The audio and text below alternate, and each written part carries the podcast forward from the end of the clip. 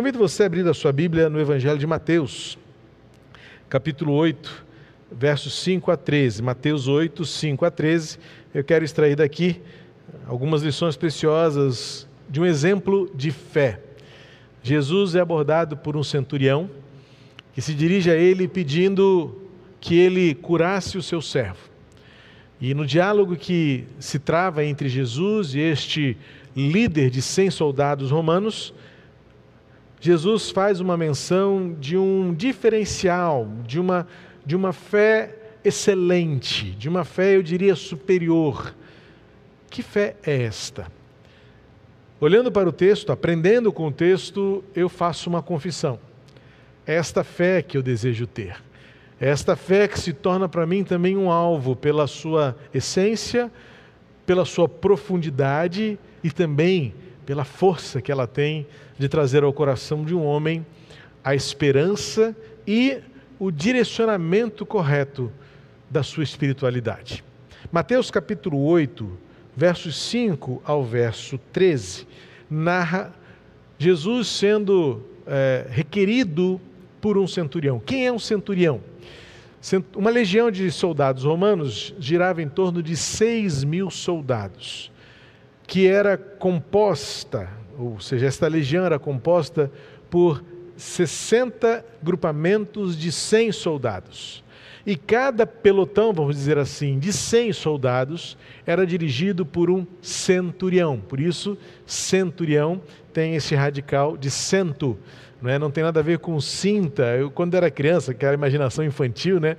Quando falava centurião, eu sempre achava que ele era centurião, porque nas peças de igreja a gente via aqueles homens com os cintos de couro grande, né? Aquela, aquele aparato que a gente faz uma menção histórica, né? simbólica a um soldado romano. E eu achava que eh, ele era centurião porque ele usava um cinturão. Coisas da imaginação da criança que ouve, mas não interpreta corretamente, não é? E depois, quando veio o conhecimento, a maturidade, o estudo, é, entendi que centurião é um título militar, é uma função militar de um comandante de 100 homens que compunham uma legião de 6 mil soldados. Então, a cada legião de soldados, 60 centuriões dirigiam grupamentos de 100 soldados romanos. Não eram qualquer soldados, eram capacitados, eram inteligentíssimos, eram sagazes na sua forma de perceber o mundo, eram líderes por natureza e eram, nesse contexto, também estrangeiros no meio do povo judeu. E o que nos chama a atenção é o fato de Jesus ter destacado a fé deste centurião, a espiritualidade deste homem, a coragem dele de se dirigir a Jesus e destaca-o como dizendo: nunca se viu uma fé como esta. E é a partir dessa declaração de Jesus que precisamos ir ao texto para buscar esses indícios de como assim? Que fé é esta? Quais são as características desta fé a quem Jesus atribui um, uma essência superior, uma excelência que faz destacar-se diante da espiritualidade dos outros da sua época, dos tidos como os religiosos, os frequentadores das sinagogas, dos templos. Este milagre aparece nos outros dois evangelhos, Lucas e João. Há uma grande distorção ou diferença entre João e Lucas e Mateus, porque João fala de um centurião em Cafarnaum cujo filho estava doente. Lucas e Mateus se referem a um servo de um centurião. Mas como destaca que este servo era muito amado pelo seu dono, não é, pelo seu patrão, ah, parece-nos que sim era uma referência ao mesmo relato. A coincidência do local, a coincidência da pessoa, a coincidência do afeto pelo alvo da, da, da necessidade de cura, faz-nos entender que trata-se do mesmo relato. Há uma diferença ainda atenuante entre Mateus e Lucas, porque Mateus, nós vamos ler no texto, diz que o centurião foi até Jesus. Em Lucas diz que os amigos do centurião foram até Jesus levar uma mensagem de, do centurião a Jesus. O texto começa a convergir a partir do momento em que Jesus, se dirigindo à casa deste militar, recebe um pedido: não vá lá.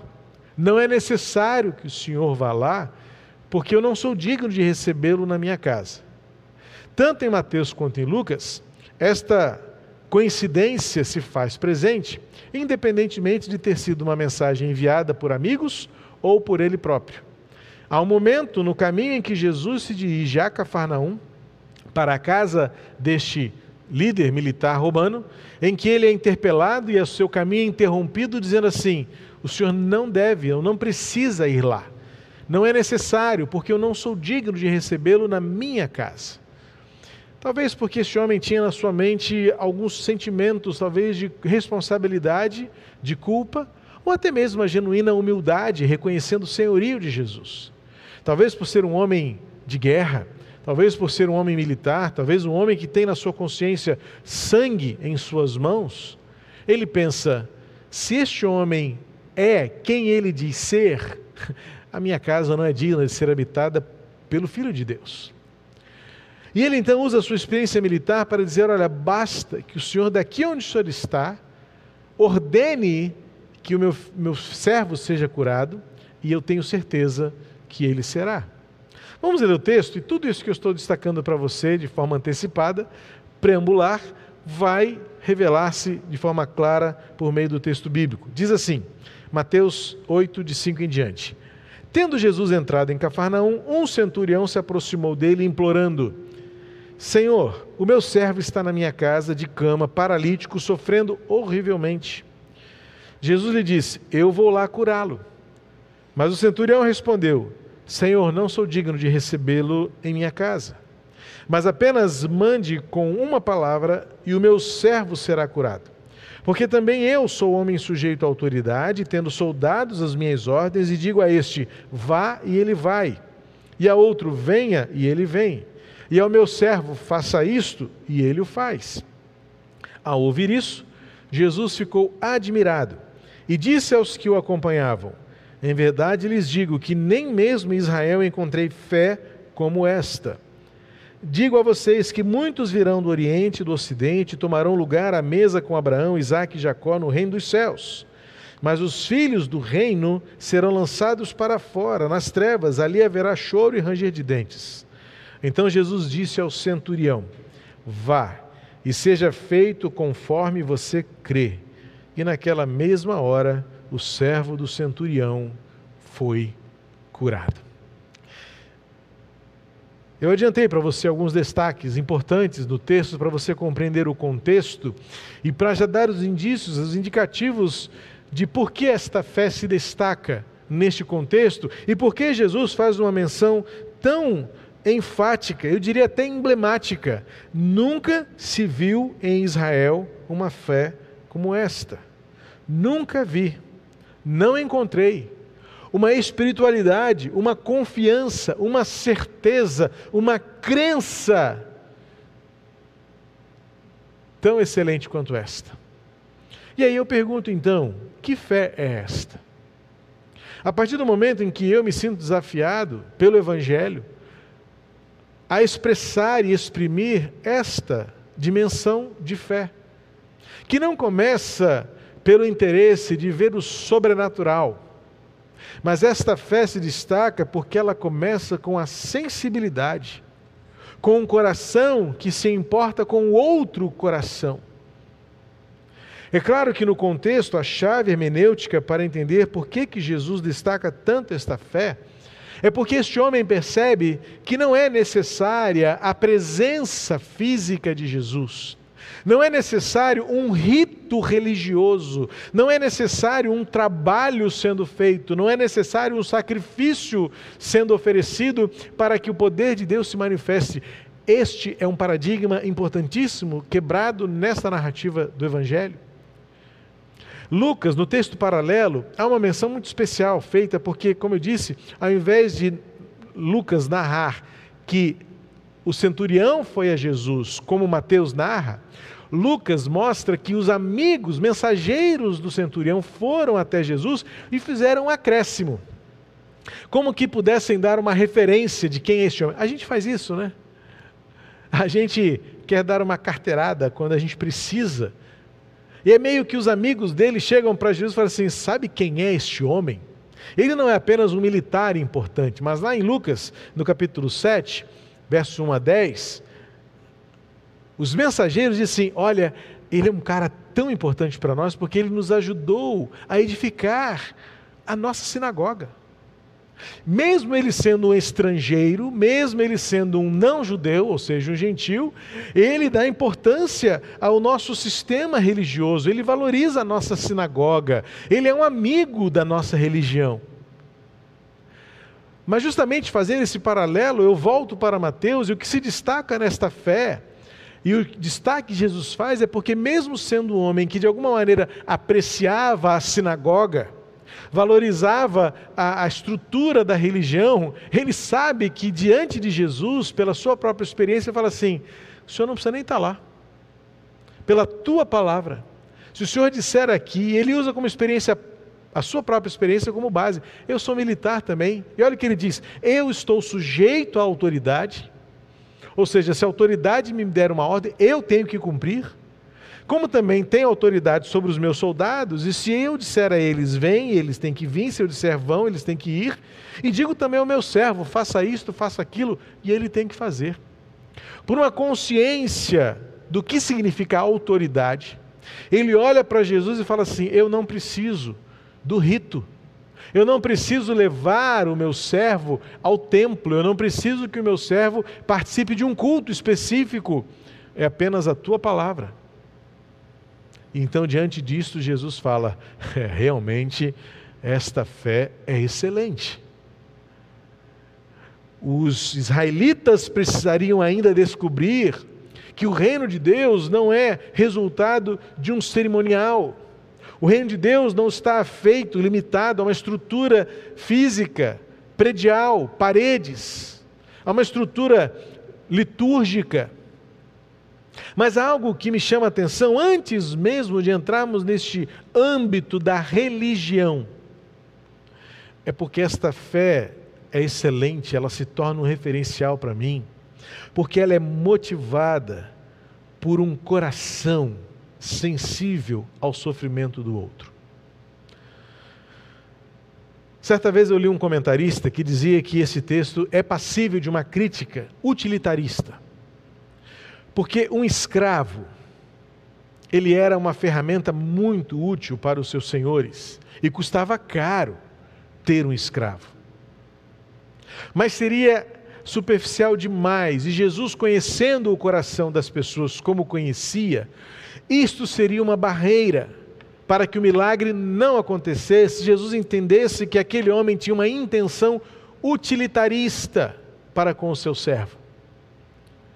Lembra quantas vezes Jesus, lendo a mente dos seus opositores, Jesus conhecendo o coração daqueles que lhe questionavam, Jesus interpelava os seus discípulos antes mesmo que eles falassem assim: Eu sei o que vocês estão pensando, porque Jesus tinha poder para ler o coração das pessoas. Então, este comentarista traz para o foco uma possibilidade de alguém dizer: Claro que este servo estava preocupado, claro que este centurião estava preocupado com o seu servo, porque ele devia estar fazendo muita falta na sua rotina. O empregado que falta ao trabalho um, um, alguém que faz parte de uma escala e falta a escala, isso significa muita dor de cabeça para quem gerencia uma situação. Mas Jesus, sabendo bem o coração, como funciona o coração, se houvesse no coração deste homem qualquer indício de que o seu coração não estava sensível à dor, Jesus não teria feito esse milagre acontecer.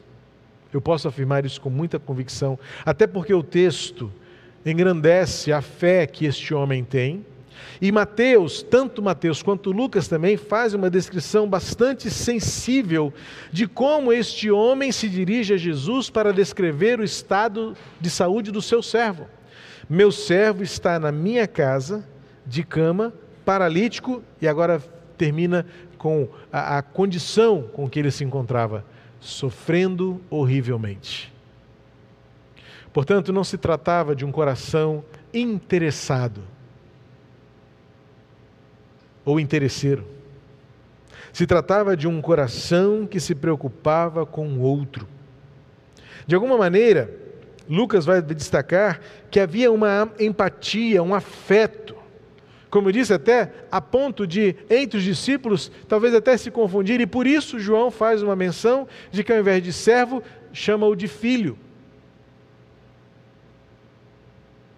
para mostrar que existia sim um relacionamento de afeto deste homem que tinha sob o seu comando cem excelentes soldados, mas escolheu gastar tempo com o escravo. A fé que este homem tem, portanto, torna-se uma inspiração para nós, porque é uma fé que gera uma espiritualidade que dirige a Jesus o coração, importando-se com a dor do outro e Barclay diz que o homem que se preocupa com outros homens sempre está perto do coração de Jesus.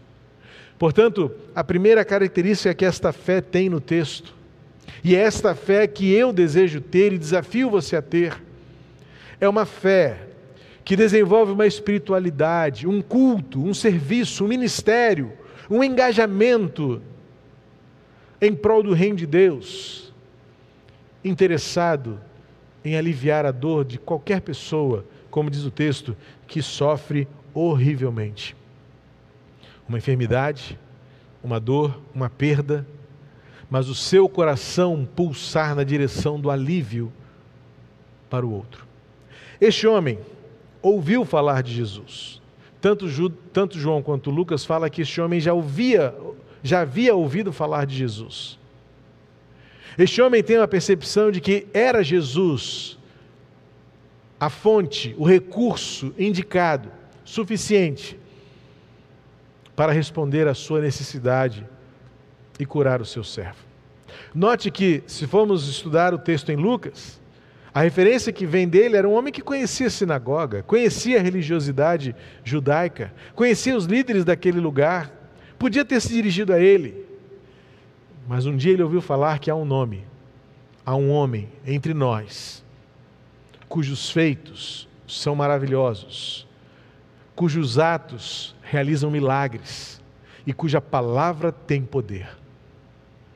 Então passamos à segunda característica deste homem diante de Jesus, que é uma fé que não se importa com o rito, com a liturgia, com o cerimonialismo envolvido em qualquer ação religiosa, mas ele olha para Jesus e reconhece que Jesus é suficiente e o seu nome basta. A palavra de Jesus.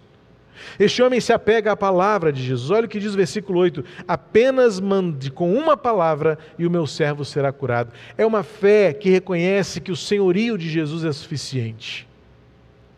É uma fé que reconhece pelo seu estado humano, pelo seu estado certamente decaído, talvez, como eu disse, carregando no seu coração culpa pelo seu trabalho, pela sua realidade social. Ele não era judeu, ele sabia que não tinha direito à religiosidade do judeu. Ele era um romano, ele era um gentio. Não bastasse apenas isso, ele estava no meio do povo como um adversário militar, um adversário político. Ele estava a serviço dos inquisitores, dos invasores. Temos acompanhado aí com perplexidade esta realidade, as atrocidades que mais uma vez os nossos olhos contemplam pela guerra. E pode imaginar então alguém invasor, reconhecendo que no meio daquela terra invadida há alguém que é poderoso, mais poderoso do que o nome do seu exército, do que aquele que lhe enviou, do que aquele que manda nele. Este homem, se destaca neste contexto porque ele sabe que existe um nome que está acima de todo nome e basta uma palavra de Jesus para que o milagre aconteça. Este homem então se dirige a Jesus e diz: Não, eu não sou digno de recebê-lo em minha casa. Não sou digno de recebê-lo, mas eu reconheço que se o Senhor tem autoridade, esta autoridade está estabelecida. E então ele apenas diz: mande e o meu servo será curado. Diante então desta afirmação, diz o versículo 10 que Jesus fica admirado e diz a todos que estavam à sua volta: Nunca encontrei em Israel uma fé como esta. Por quê? Vale a pena uma avaliação comparativa. Porque em Israel, a experiência cultica, a experiência litúrgica dependia do templo, dependia do sacerdote, dependia da presença, dependia, dependia do rito, dependia da regra. Era necessário que esses postulados estivessem alinhados.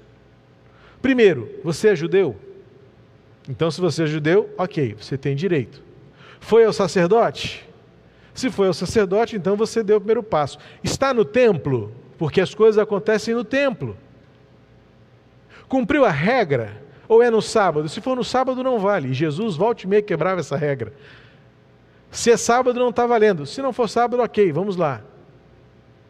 Então, este homem surpreende a todos e Jesus atesta, avaliza esta fé que, que está não atrelada a todo este cabedal de costumes, eu até diria de orgulho, para colocá-los no seu devido lugar e dizer: assim, olha, vocês acham que tem fé? Esta é a verdadeira fé. É a fé que é fruto de um coração próximo ao coração de Jesus que se importa com quem sofre, que sensibiliza com aqueles que sentem dor, que chora com os que choram. E que muitas vezes a oração é apenas para dizer: Eu estou sofrendo com você. A oração é para demonstrar que você crê que existe um poder que está acima da ciência, que está acima da lógica, que está acima dos costumes, que está acima da própria religião. É uma fé que transcende os nossos arraiais litúrgicos, das correntes, dos horários marcados. É de um coração sensível à dor do outro e de um coração submisso, humilhado diante do senhorio de Jesus. E por último, o texto chega no que para mim é o mais desafiador. Porque nós falamos de uma fé que é uma fé que está sensível, é uma fé que não depende do, da liturgia, mas nós sempre insistimos, até mesmo a exemplo de tantas outras de outros relatos de oração, de que é uma fé que precisa sim, de forma crente, submeter-se ao propósito soberano de Deus. Porque a vontade de Deus está acima da nossa vontade. É verdade, o exemplo emblemático disso é Jesus no Getsemane, tão agoniado, tão agonizante, tão angustiado, que suas gotículas de suor se transformam em sangue, ou seja, seus vasos rompem, tamanho sofrimento, angústia da sua alma na iminência da sua crucificação. E no auge da sua angústia, como é que Jesus ora? Seja feita a tua vontade e não a minha. Mas isso não exclui um ponto importante da oração de Jesus. Se possível, afasta de mim este cálice. Jesus sabe que a vontade de Deus prevalece, mas não deixa de abrir o coração e derramar diante do Senhor. Está doendo demais. E se for possível, de alguma maneira, alivia este sofrimento, alivia esta dor. Mas ele conclui dizendo com resignação: Mas no final, Senhor, a minha vontade não pode prevalecer, mas a tua vontade prevalecerá. Mas note que uma experiência não exclui a outra. E este homem teve a ousadia de se dirigir a Jesus e pedir por um milagre. E para que a fé que ele tinha revertesse a situação. Isso para mim é sempre enigmático. Porque se por um lado eu digo que eu creio que a vontade de Deus soberana é boa, perfeita e agradável, eu me excluo da possibilidade de dizer para Deus: Senhor, está doendo, cura, alivia traz de volta, reconcilia, perdoa. Parece-me que as páginas do Evangelho dão-nos o direito, o privilégio de derramar o nosso coração diante do Senhor e chorar, dizendo: Senhor, está doído, eu estou sofrendo horrivelmente. E então, para mim, chega o momento mais importante deste texto, quando no versículo 13 Jesus diz ao centurião: Vá, e seja feito conforme você crê. Presta bem atenção, querido, querida, amado e amada no Senhor Jesus. Quem está dizendo isso são as linhas do Evangelho, não sou eu. A questão é que muitas vezes nós lemos aqui de um jeito utilitarista, sim, diferentemente do coração daquele centurião, porque a gente preferia ler assim: vá e seja feito conforme você quer. Mas o que Jesus está avalizando aqui, autorizando, é: seja feito como você crê. Como ele crê? Que Jesus tem poder para curar. E que Jesus quiser, se Jesus quiser curar, ele vai curar. A questão é que muitas vezes nós simplesmente dizemos, não é a minha vontade, é a vontade de Deus, e nós sequer temos a intrepidez como diz o livro de Hebreus, no capítulo 10, de nos achegarmos ao trono da graça de Deus, pela graça que nos foi dada em Jesus, e dizer: Senhor, está doendo. Jesus disse: Pai, se possível, afasta de mim este cálice. Mas ele conclui submetendo-se à vontade de Deus, só que a vontade de Deus é depois, é conclusiva. Mas enquanto a conclusão não chega, eu tenho sim, pela graça, a possibilidade de crer que Jesus tem poder para curar, e Ele cura quando Ele quer. O que Jesus está dizendo, veja bem, as linhas do Evangelho dizem: seja feito conforme você crê. Portanto, é uma questão de fé, sim. Não é uma questão de vontade. E a fé inclui tudo isto que Jesus avaliza, autoriza neste homem: um coração sensível um coração que se quebranta diante de quem sofre, de quem chora, um coração que não está apegado aos, aos ritos litúrgicos, aos cerimonialismos que foram vencidos, ao véu que se rasgou diante da cruz e diante do túmulo aberto, provando que Jesus venceu a morte. Então, esta fé que este homem mostra ter no Jesus Todo-Poderoso, e ele pode então eu tenho sim a ousadia, humilhada. Veja, este homem ao mesmo tempo, ele tem esse dualismo, ao mesmo tempo que ele é ousado, ele é humilde. Porque ele é ousado e dizer, Jesus, manda meu servo ficar curado, e ele vai ficar curado. Mas não vai na minha casa, porque a minha casa ainda não é digna. Note que nós precisamos equilibrar as nossas atitudes. Porque nós também, muitas vezes, apenas por uma visão equivocada do que é humildade, não experimentamos o poder que Deus tem e nossas orações são mornas. Minhas orações são fracas. Porque eu oro dizendo, Deus vai fazer a vontade dele, mas eu não experimento milagres que Deus pode fazer e faz ainda hoje.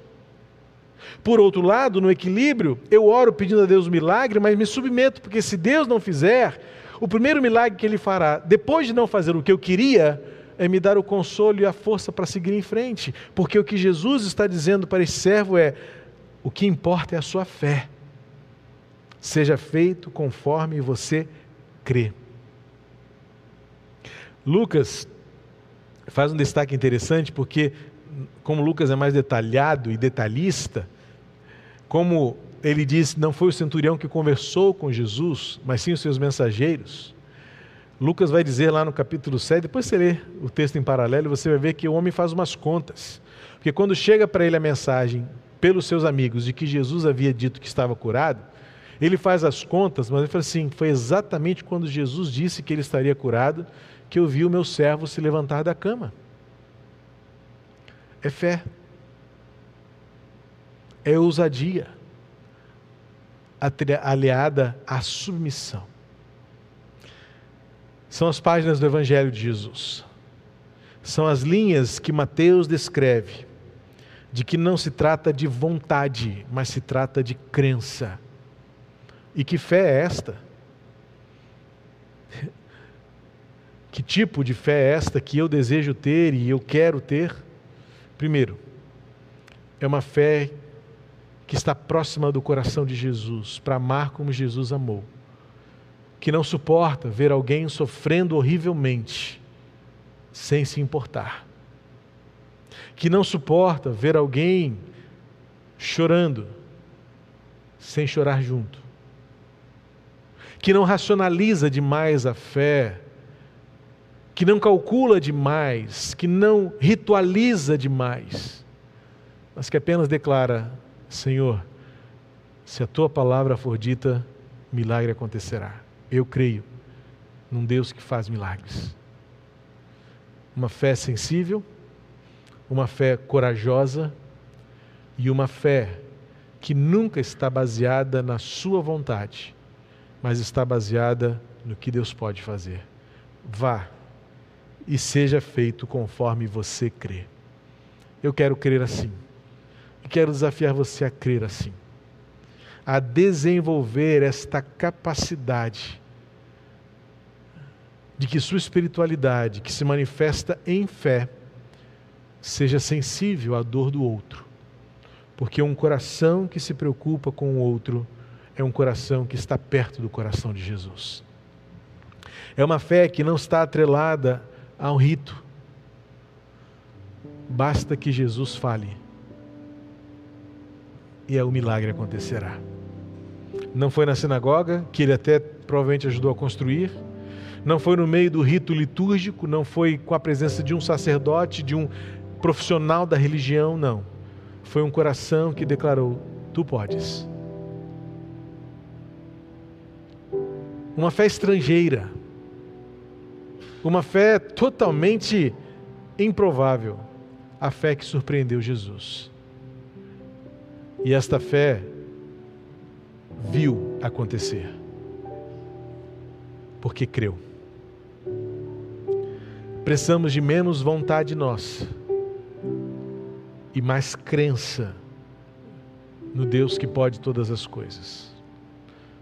Como diz a canção, se ele não fizer, ele continuará sendo Deus e me deu, pela graça, o privilégio de me relacionar com Ele, dizendo: Senhor, está sofrendo, eu não estou aguentando. De alguma maneira alivia a minha dor, seja com o abraço de alguém, seja com o ombro de alguém, seja com o consolo do Teu Espírito Santo, de alguma maneira aquece o meu coração, renova em minhas forças. E quem sabe, Ele sabe, poderia até ver um milagre acontecer porque é esta fé que precisamos.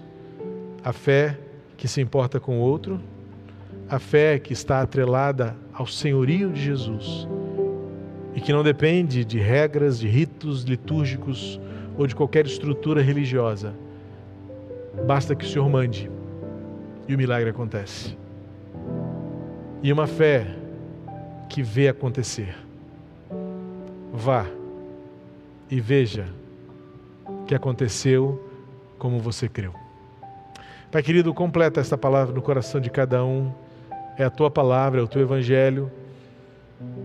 Em nome de Jesus, que nada tenha sido dito que, foi, que fuja a inteireza da tua palavra, mas que nos mova a uma experiência profunda, viva, contagiante da certeza e das certezas que temos por Jesus. Obrigado pelo exemplo deste centurião e que ao lado de tantos outros centuriões no Novo Testamento nos ensinam a generosidade, nos ensinam o amor, nos ensinam o cuidado e nos ensinam a surpresa que a tua obra recebe e desfruta quando o Senhor levanta no meio do teu povo aqueles que nos ensinam a crer de uma forma que tem do teu coração a plena aprovação.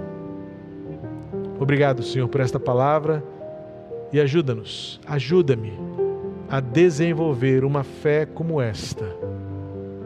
Uma fé sensível, uma fé que se aproxima do teu trono para reconhecer o que tu podes e declarar com sinceridade o que precisamos. E uma fé baseada na crença e não na vontade, confiando na tua vontade na conclusão. Em nome de Jesus. Amém. Que Deus abençoe a sua vida na semana que está continuando. Foi aquela pausa. Os que retornaram de férias, de passeios, de descanso, amanhã recomeça a vida, a rotina. Então hoje foi uma pausa para você reabastecer as baterias do seu coração e da sua alma e juntos prosseguirmos firmes, fazendo a obra do Senhor acontecer. Deus abençoe você e até domingo, se Deus quiser, 10 horas da manhã, lembrando, celebração da ceia do Senhor. À noite também, às 18 horas. Que Deus conduza você, sua casa, sua família com a bênção de Deus. Deus abençoe e até a próxima.